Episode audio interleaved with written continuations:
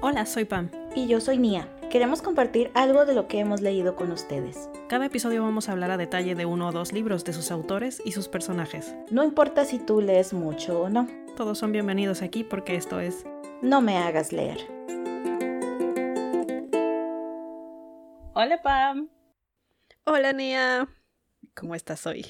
Ay. Pues qué, qué, qué crees. Creo que tenemos que cambiar el nombre del episodio. Porque, como siempre, la verdad, no volví a leer de qué trataba el libro desde que lo compré. Tampoco leí reseñas porque dije, no, quiero tener mis propios comentarios sin influencias externas. Entonces, pues no supe que el libro que había elegido no es exactamente romance. Ay, probablemente entonces no vamos a sacar este episodio como romance light. Vamos a buscar las, las similitudes a través de esta grabación, querida audiencia. Y ya ustedes obtendrán el título posteriormente. El Así original era Romance Light. Escúchenos llegar a otra conclusión. Es que eso es lo malo. Hay pistas de que era romance, de que era como que comedia romántica. Pero luego ya no. Y eso es lo exasperante. O sea, no se dejen engañar. Ya me escucharán en los comentarios. Pero mi libro no es romance. El mío sí. Y yo sí me voy a, me voy a ir con un romance todo con florecitas y bien padre. Ah. Inusual, pero, pero lindo. ¿Y de qué libro nos vas a hablar, Nia, que te confundió tanto en el género? Yo les voy a hablar de Eleanor Oliphant is completely fine o Eleanor Oliphant está completamente bien. Y yo les voy a hablar de The Rosie Project o el proyecto Rosie de Graham Simpson. Yo les puedo comenzar hablando un poco más sobre Eleanor Oliphant porque es la novela debut de Gail Honeyman, se publicó en el 2017 y la verdad es que no hay mucha información sobre Honeyman. O sea, ella es escocesa y pues la verdad de ahí solo es de que está haciendo otro libro porque no ha publicado otra novela. Y pues esta como ha gozado de mucha popularidad, pues como que pues, le ha ido bien, se le ha tomado lento a la muchacha. y probablemente igual que yo han escuchado que este libro es parte del book club de Reese Witherspoon, la actriz. Y se supone que van a hacer película, pero pues quién sabe, ya se han tardado. El tema principal de la historia de Eleanor Oliphant, pues realmente es la soledad. Y cómo Eleanor sabe que... Ella sabe que está sola, está consciente de eso, pero como que no puede dimensionar cómo le afecta. Y pues esta es la historia de su transformación, de cómo poco a poco se va abriendo a la gente e intenta sanar sus heridas. Y yo les cuento tantito de The Rosie Project. Sí hay mucho que decir de Graham Simpson. Encontré muchas cosas, más de las que esperaba encontrar de él. De hecho, hay una entrevista muy larga con una periodista que me dio ansiedad porque pues, le hizo preguntas muy específicas de su libro y como que casi quería que se lo contara. y Graham Simpson es, está incrementalmente más incómodo, así de, pues tienen que leer el libro. Pero, y decía un poquito, de que, pero cuéntanos qué pasa con Rosie, que no sé qué. Bueno, tendrían que leer el libro, pero. el caso es que, bueno, sobre Graham Simpson. Es escritor de guiones, cuentos, novelas y un par de obras de teatro. También es productor ocasional de películas, principalmente aquellas de las que fue guionista. Es nacido en Nueva Zelanda, pero actualmente vive en Melbourne, Australia, y tiene esa nacionalidad. Anteriormente, curiosamente, era especialista en TI, en, el área, en el área de modelado de datos y fundador de una consultoría empresarial de TI. También es cofundador de otras dos empresas, Royce Antiques, que es una tienda de muebles y antigüedades del siglo XVIII y XIX, está funcionando. y Pinot Now. Ese nombre me encantó porque luego luego sabes que es una empresa importadora de vinos. Pero me gustó mucho el nombre. Así que bueno, es un nombre de intereses diversos. Es esposo de la profesora Anne Buist, quien es psiquiatra y novelista y es padre de dos. De hecho, el, siguiente, el nuevo libro que sacó, que es este Two Steps Forward, está, está coescrito con su esposa. Oh. Y un poco acerca de The Rosie Project les digo un poco de contexto. Este libro llegó a mí gracias a una buena amiga mía de Seattle, que pues ya no vivo ahí, pero ella y yo solíamos ir a caminar al parque y caminábamos y hablábamos de libros y películas durante horas. Ahora, debo decir que ella tiene mayor tolerancia para las cosas cursis que yo, así que estaba renuente a leer The Rosie Project. Porque cuando me lo recomendó me dijo, ay, está súper lindo y pues describió muchas cosas que luego me dan flojera.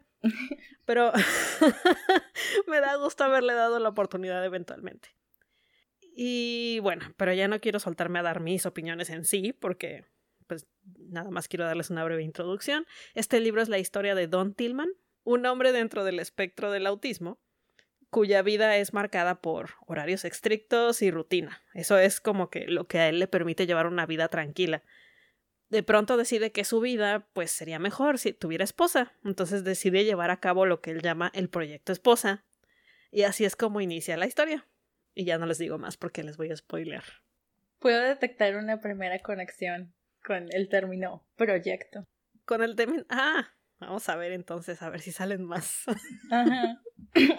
Como para acabar el, el... Bueno, realmente no va a ser el misterio de hoy porque ustedes cuando nos están escuchando ya vieron el título del episodio, pero para nosotras es un misterio cómo va a acabar llamándose este episodio al final. Entonces nosotras estamos intrigadas por ustedes. en fin, si quieren, sin más, empiezo a contarles la historia de The Rosie Project. Esta es la historia de Don Tillman, como les decía. Es un profesor de genética australiano que vive de la rutina y de la eficiencia. Y con esto me refiero a que tiene horas exactas a las que cocina. Hace ejercicio, se levanta, etc. Está guapo, por cierto, porque hace mucho ejercicio y se alimenta adecuadamente. Más por eficiencia y lógica que por verse guapo, pero creí que valía la pena recalcar que está guapo. Importante. Su mejor amigo es un douchebag llamado Jean. ¿Por qué? Porque de verdad es un cretino. tiene como proyecto personal acostarse con mujeres de diferentes partes del mundo y tiene un mapa en la pared de su oficina donde va marcando sus, entre comillas, logros. Ah, y es casado y con hijos. Eso es muy de película. Según su esposa Claudia está de acuerdo con la relación abierta, pero eh, igual se me hace un cretino. En fin, la historia realmente empieza porque Don deduce que lo que le falta a su vida es compartirla con una compañera y decide iniciar lo que él llama el proyecto esposa. Siempre a todo le ponen nombre de proyecto porque es la manera en la que él mentalmente se asegura de pues del éxito. Así funciona él mentalmente. Lo que hace es que diseña un cuestionario que según él va a determinar quién es la mujer perfecta para él. Claro, que está visto totalmente desde el punto de vista lógico. Y pone cosas como, pues yo no fumo, entonces ella no puede fumar. Yo como mucha carne, así que a ella le tiene que gustar la carne. Yo tengo un doctorado, así que ella pues tiene que también tener estudios de doctorado o mínimo postgraduate, ¿no? Yo soy super fit, así que ella también tiene que ser super fit, más del lado de salud de nuevo que de la apariencia, porque la apariencia no le importa mucho. Según él. El punto es que él cree que la mujer perfecta debe ser como él. debe ser él en mujer, ¿no? Le muestra su, su cuestionario a Jean y Jean le dice que tiene la mujer perfecta y le manda a una chica llamada Rosie. Don va directo y le pide una cita y ella pues medio se saca de onda así de que sea tan directo al grano. y pero bueno, acepta. Ya que salen, lo primero que pasa es que pues aunque quedan de verse en un restaurante, acaban teniendo que irse porque Don malinterpreta cosas y acaba peleado con guardias. Él no está realmente peleado, pero de pronto lo consideran agresivo y lo atacan. Y les recuerdo que él es super fit porque practica artes marciales, entonces de, pronto llega, para cuando llega Rosy, él ya tiene al, al guardia del restaurante en el piso con una llave. por, por X o Y, dijo las cosas incorrectas. Rosy llega, sin embargo, a salvarlo. Lo salva porque chantajea a los guardias estos tomando fotos y diciéndoles así que Don los, los dejó en ridículo. o sea, un profesor de universidad les puso una golpiza. Y bueno, además, pues extrañamente no juzga a Don por lo que está ocurriendo y él por lo mismo decide perdonarla porque llegó tarde, que es algo que a él le trauma. él es súper puntual. El caso es que acaban regresando a casa de Don porque, pues para que él prepare de cenar. Y se pone todo loco porque normalmente prepara de cenar a otra hora y su rutina, OMG. Pero Rosy reconoce el inicio de un ataque de pánico y cambia la hora del reloj de la cocina para que Don vea algo que lo tranquiliza y su horario se arregla, de cierto modo. Porque él empieza así de que no, pero es que si empiezo a cocinar ahorita, voy a terminar en tantos minutos y ya no va a ser la hora de la cena estándar, como que vaya.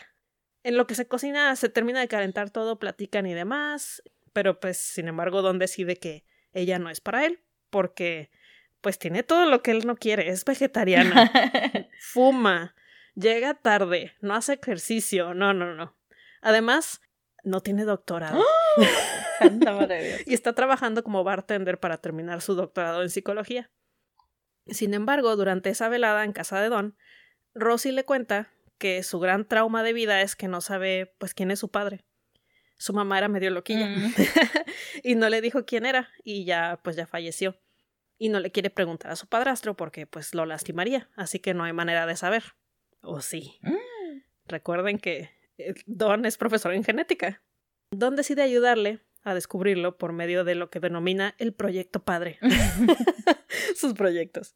Básicamente consiste en conseguir ilegalmente pruebas de ADN de las personas que estuvieron estudiando con su madre porque son potenciales candidatos para esto. Y él es un profesor de genética y tiene acceso al laboratorio.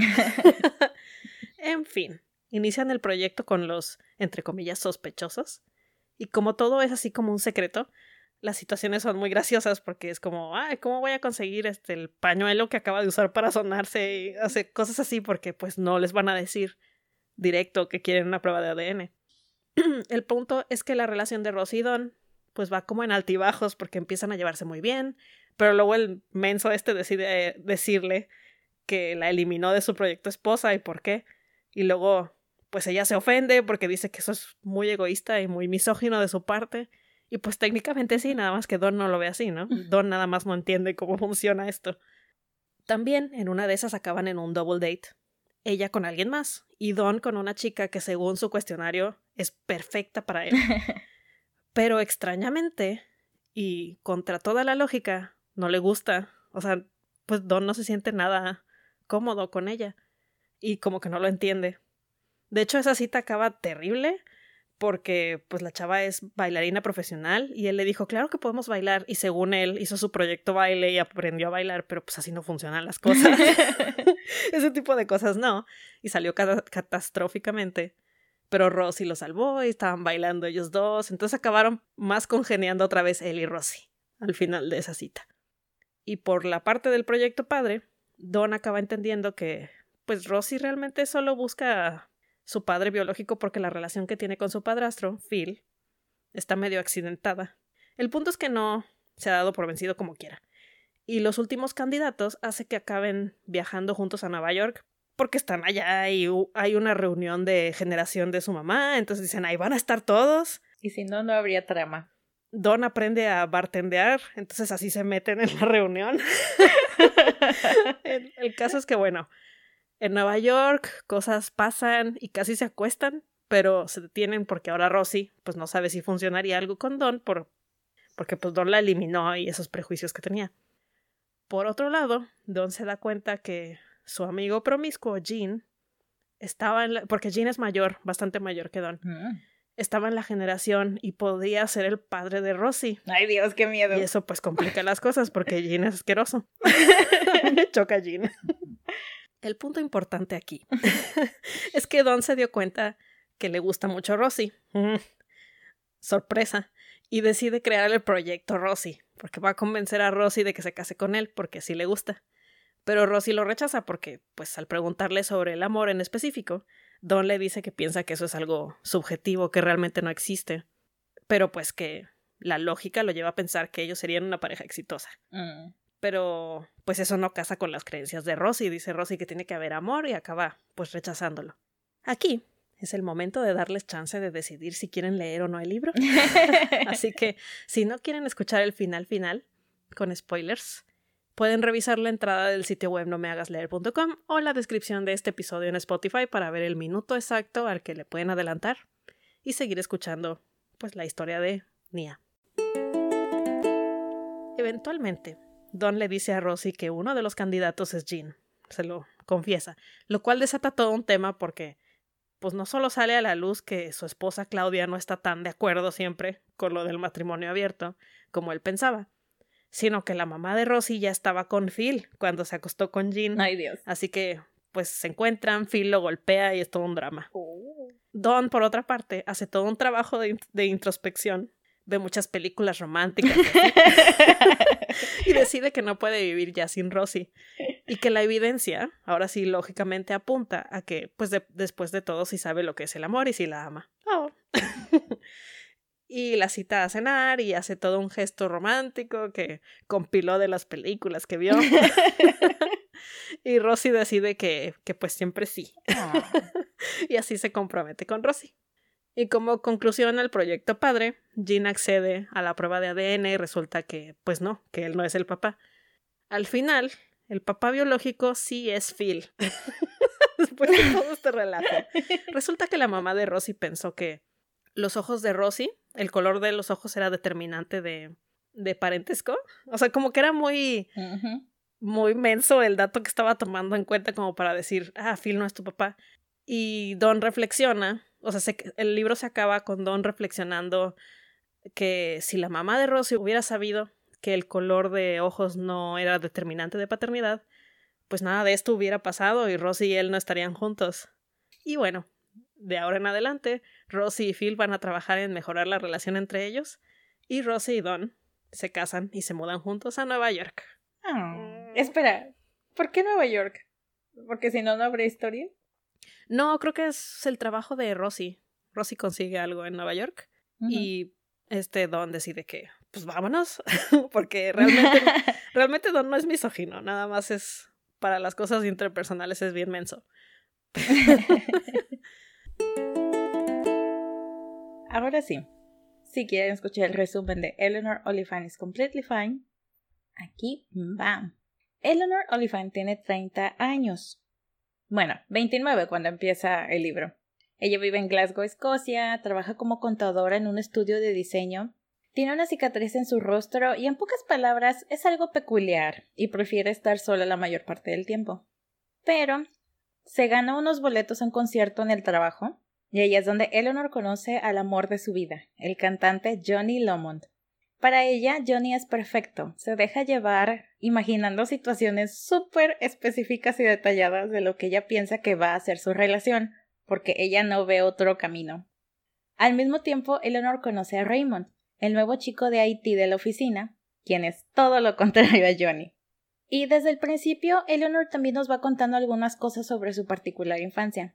Sabemos que algo no está bien, porque su mamá le daba de comer caviar y comidas exóticas, pero después nos enteramos que también a veces le hacía pasar días sin comer solo porque sí. ¿What?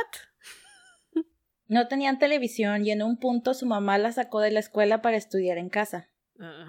También nos cuenta que cada miércoles ella habla con su madre quien está como encerrada en un tipo de prisión y menciona muy por encima un, un incendio de cuando era niña. Pero en sí nuestra historia comienza cuando va saliendo de la oficina y Raymond se le pega a Eleanor, y en lo que ella está pensando cómo zafarse de él, ven que un hombre mayor se desmaya en la calle e intentan ayudarlo.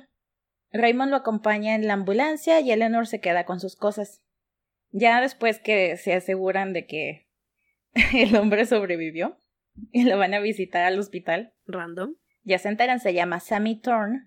Y ya cuando empieza a platicar con ellos, que pues más bien empieza a platicar con Raymond porque Eleanor se estaba aburriendo, y más aún cuando tuvo que aclarar que ellos no le salvaron la vida, fue el personal de la ambulancia y del hospital, y más aún le clarificó que ellos solo eran compañeros de trabajo. Ya cuando se están despidiendo, Sammy la detiene a Eleanor y le toma sus manos entre las suyas y le agradece que lo hayan ayudado y les pide que regresen. Eleanor no sabía muy bien qué onda, pero no quería perder la calidez que sintió con las manos de Sammy. Ya cuando salieron del hospital, Eleanor pensaba que podía comprar una botella de vodka y recordó que era su cumpleaños, entonces tal vez podría comprar dos. en eso Raymond le pregunta que si lo acompañaría a casa de su mamá, porque tal vez sería buena idea que ella viera la cara de alguien más. Eleanor piensa que sería buena idea ver el interior de la casa de alguien más, de otra persona, y hace una súper tangente mental de página, página y media, que hasta termina imaginando su primera noche con Johnny hasta que se acuerda que está con Raymond y dice, ah, sí está bien, ya, acepta. no sé por qué Raymond invitó a Eleanor y menos no entiendo por qué ella acepta. Probablemente no importa, porque si no, no habría guion, no sé. Eleanor pensaba que Raymond era infantil y descuidado, usaba ropa deportiva, aunque era obvio que no hacía ejercicio, y no se resuraba muy bien que digamos. Pero para su sorpresa, la casa de la madre de Raymond estaba impecable, y no le molestó platicar con la señora. Hasta que dicha señora le termina preguntando que si tenía hermanos o hermanas, y ella responde que no, que era una de las grandes tristezas de su vida. La señora intentó arreglarlo diciendo que de seguro ella había sido la adoración de sus padres. Pero Eleanor comenzó a llorar y Raymond y su madre ya no sabían qué hacer. Oh my god. Eleanor se sintió peor y se disculpó explicando que ni siquiera sabe el nombre de su padre y su madre está inaccesible. Que ya se imaginarán que hace las cosas peor, ¿verdad? Más incómodas. Y ya Raymond intenta aliviar la situación con uno que otro chiste, y ya la distrae pidiéndole que le ayude con algunas tareas en la casa para su mamá, porque ella es una señora mayor. Ya más tarde, cuando Eleanor se despide de la señora, ella le agradece la ayuda y le dice que no dude en visitarla aunque no esté con Raymond. Y ya en el camino de regreso a su casa, Eleanor se decide a tener ese primer encuentro con el músico lo más pronto posible. What? El siguiente miércoles fue la primera vez que Eleanor se perdió la llamada de su madre, pues prefirió ir con Raymond a ver a Sammy. Ahí en el hospital conocieron a sus dos hijos e hija, quienes le agradecieron y los invitaron a una fiesta para celebrar que Sammy sería dado de alta. Obviamente el día siguiente la madre de Eleanor le llamó y pues gritando le dijo que no le mintiera, que no era posible que ella saliera con un amigo, porque ella no tiene amigos.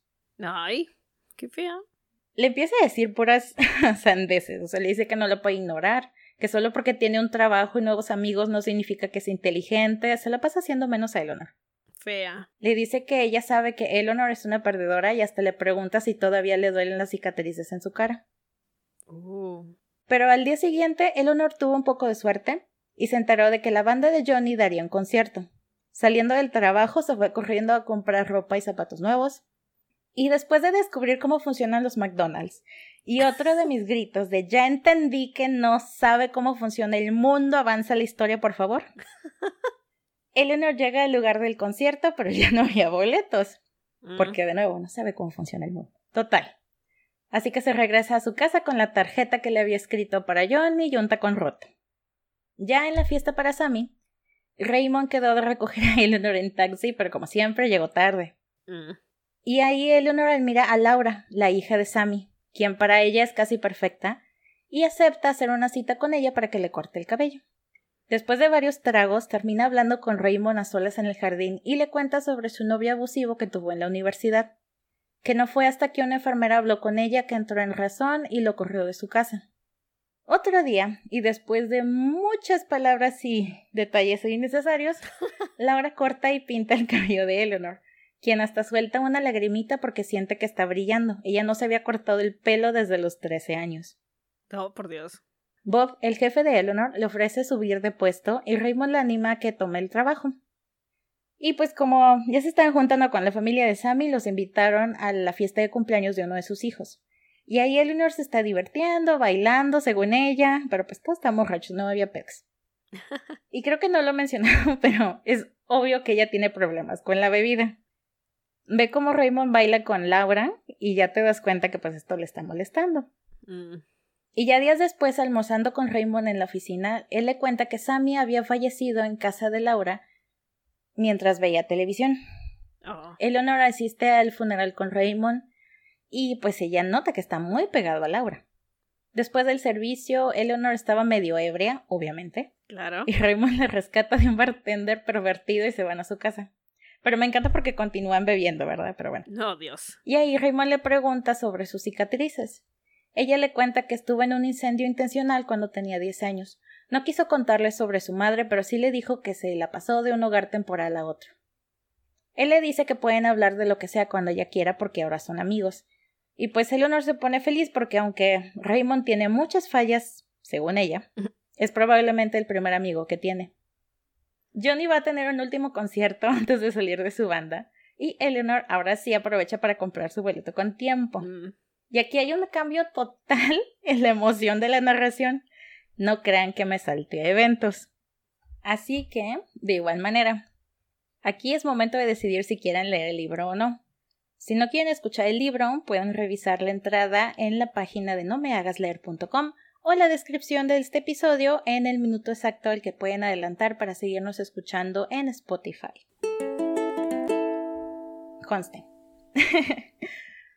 Porque Eleanor despierta abajo de la mesa de su comedor, desnuda entre vómito y lágrimas, decidiendo si se pone de pie para comprar más vodka o si se suicida de una vez. What? Recuerda que ya en el concierto, después de varias canciones, Eleanor cayó en cuenta que era una mujer adulta enajenada con un cantante que nunca le iba a poner atención, rodeada de extraños y escuchando música que ni le gustaba. Ya habían pasado días que Eleanor se la pasó bebiendo en su departamento, no iba al trabajo y ni recordaba cómo había regresado. No, MG. Se decide a ir por más vodka. Claro. Y de aquí ya se la pasa lamentando su soledad por varias páginas. escucha que están tocando a la puerta insistentemente y cuando por fin abre, escucha Jesucristo. Y ella solo responde, Eleanor Oliphant. Y esa parte me dio mucha risa, no sé por qué. Supongo que después de tanta oscuridad, pero bueno. Ya después de un rato que recupera la conciencia, se da cuenta de que Raymond limpió su sala, lavó sus sábanas y hasta le preparó ropa. Otro día que se siente mejor y Raymond la visita, pues Eleanor insiste que no le pasa nada, que todo mundo se siente mal alguna vez y que no es para tanto que haya intentado quitarse la vida. Pero Raymond le dice que si no quiere hablar con él, que debe intentarlo con un terapeuta. Y como se lo promete Raymond, Eleanor comienza a ir con una terapeuta. Bueno.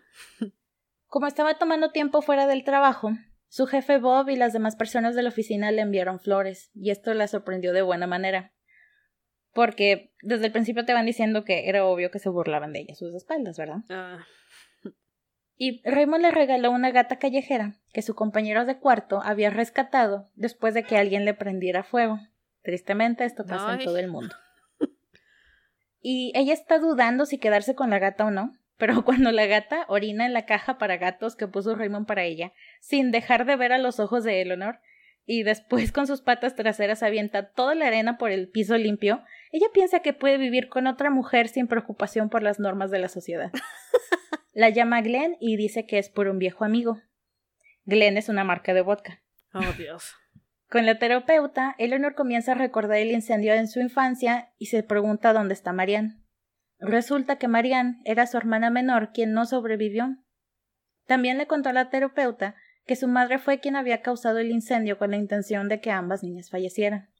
Confesó, confesó que se sentía culpable porque nunca le dijo a nadie y porque debió haber protegido a Marianne pero no pudo hacerlo. La doctora le dijo que no sabía si tenía que perdonar a su madre, pero que definitivamente tenía que perdonarse a sí misma porque ella no había tenido la culpa. Durante la siguiente llamada semanal con su madre, después de que ella se refiriera a ella y a Marianne como inconveniencias, Eleanor por fin le dijo adiós. Raymond ya le había dicho a Eleanor que había investigado un poco sobre el incidente, pero ella le pidió que no le dijera nada. Ahora que ella se sentía con más fuerzas para conocer sobre su pasado, imprimió dos artículos que encontró en Internet y le pidió que la acompañara a leerlos. Ahí nos enteramos que su madre también falleció en el incendio. Eleanor no entró en pánico cuando se enteró de esto, pero sí se preocupó más que nada por todos los años que pasó creyendo que estaba hablando con su madre. Le dijo a Raymond que seguiría viendo a la terapeuta porque sí le estaba ayudando. Al final, ella le dice a Raymond que sobrevivió. Dice que se siente con suerte y está agradecida. Mm. Y ya quedan de ir a un concierto la siguiente semana. Eleanor se despide de él con un beso en la mejilla y se dirige a su casa. Y fin. es que estoy viendo la cara de Pam. Mm, ¿Qué te puedo decir? Supongo que sí no encaja el título de romance light. no, para nada. A lo mejor debe llamarse romance light. Pues no es romance. ¿Romance propio? No. ¿O sí? Pero podría Oh. ser más cargado a los personajes, porque tanto Don como Eleanor no son personajes convencionales. No. Entonces podría ser así como este- personajes peculiares. Sí, porque. Ah, luego ya como lo dejó a la mitad del libro, ya no lo mencioné. Ella también empieza a decir que tiene el proyecto de salir con Johnny. Entonces así le, incluso le dice a su mamá, es que tengo un proyecto nuevo. Y así le llama el proyecto, el proyecto de Johnny. Por eso. Podría ser algo así como mentes extraordinarias. Peculiares. Peculiares. Hmm. ¿Quieres dar tus opiniones finales? Sí, mejor, antes de que se nos ocurra algo. bueno, nada más como cierre. Yo fui súper fan de Don Tillman. Me encantó su personaje.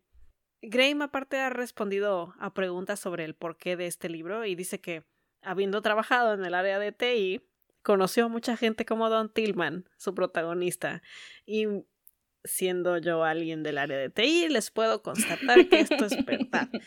Así que pues era un tema muy cercano a él. Y más que investigar sobre el autismo en sí, en términos clínicos, eh, lo que, él, lo que él usó fue referencias de gente conocida y quería retratar pues a una persona. Hay muchos reviews negativos de, del proyecto Rossi, porque hay mucha gente que dice yo tengo autismo, mi hermano tiene autismo y no es así. Pues no, porque el autismo no es una sola persona. El autismo son muchas personas, muchos tipos de personas, muchos, muchas maneras de ver el mundo. Don Tillman solamente es una de ellas. Y Graham es lo que ha dicho a todos estos comentarios de yo no yo no tenía como objetivo retratar el autismo, sino una persona autista, que es pues de una gran variedad. Por algo es un espectro. Pero sí, se los recomiendo mucho. Está lindo. Hay otros dos libros que son, aunque no me gustaron tanto como el primero, la verdad es que sí me gustaron. Entonces también se los recomiendo. No sé si vaya, si ya valga la pena que hable aquí de ellos. Todos son más o menos la misma pauta.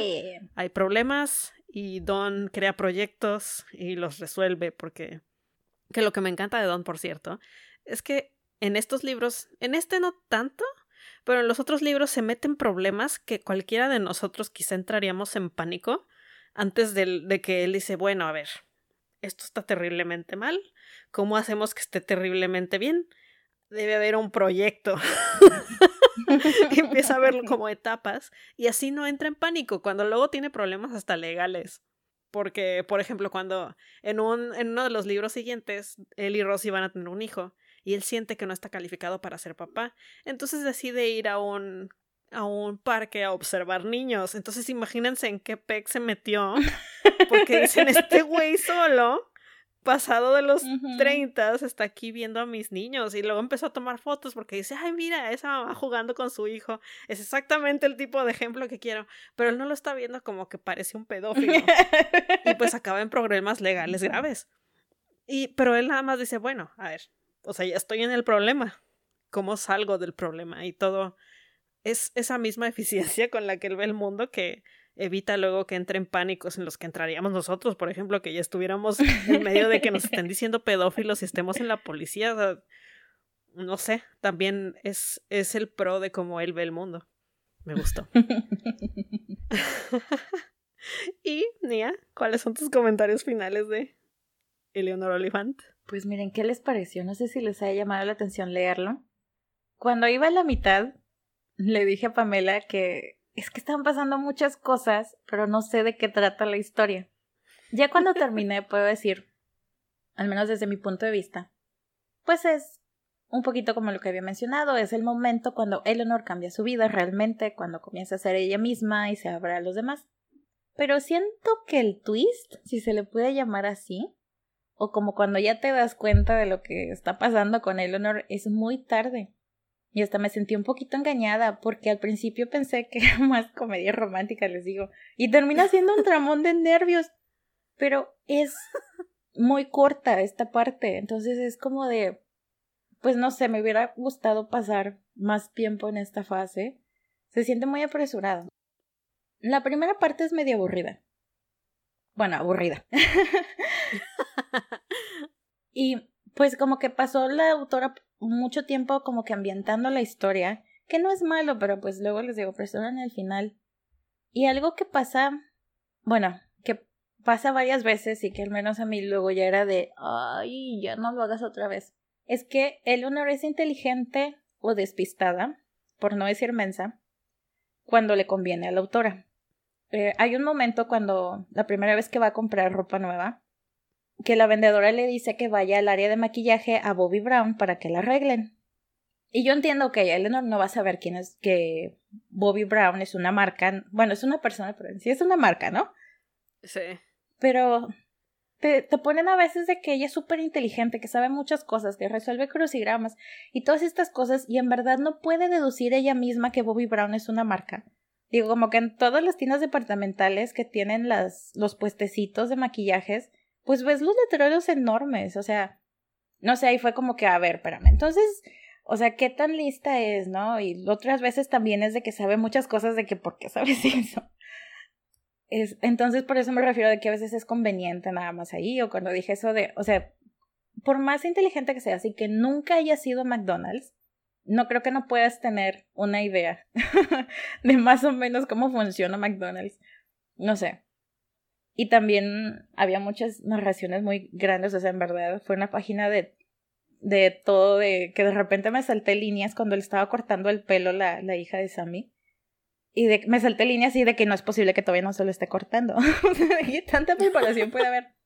Y también luego a veces pienso como que ya basta de poner personajes femeninos que solamente porque no saben de maquillaje ni de moda son diferentes o súper especiales, como que terminan siendo otra clase de estereotipos igual de reductivos. Sí. Pero bueno. Y de repente a veces Raymond, de que yo, ay, qué padre, y luego es de, no, creo que sí entiendo por qué Eleanor no le gusta, o de que no, no va a caer. Y dije yo, bueno, a lo mejor nomás va a ser como el amigo, ok, pero te pone como que todas estas semillitas, tipo de rom-com, como que jugar con las expectativas así con los lectores.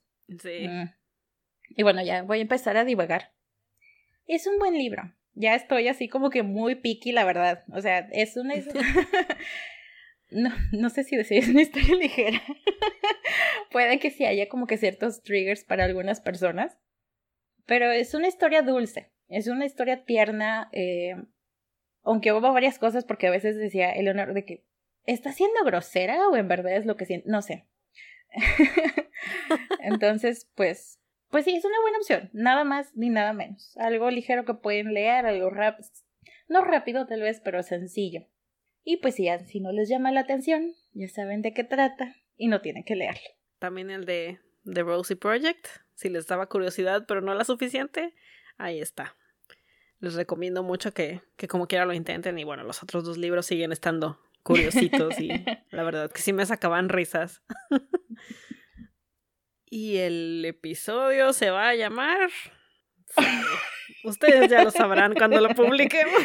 Este... Ni a ellos seguiremos divagando. Este misterio se queda TBD por algunas horas más. A menos que cortemos, editemos todas las horas de cómo le ponemos. Creo que es innecesario. A este ah. punto ustedes ya saben. oh, yo quería que me escucharan divagar por otras tres horas. Como siempre les recuerdo que estamos en Instagram, Twitter y Facebook bajo el usuario no me hagas leer y en nuestro sitio web no me hagas leer.com nos motiva mucho que nos dejen feedback, likes, comentarios, que nos sugieran libros y sobre todo que compartan nuestro contenido para que lleguemos a más gente y produzcamos más cosas para ustedes. Muchas gracias por escucharnos. Yo soy Nia. Y yo Pam. Nos vemos en el siguiente episodio de No me hagas leer.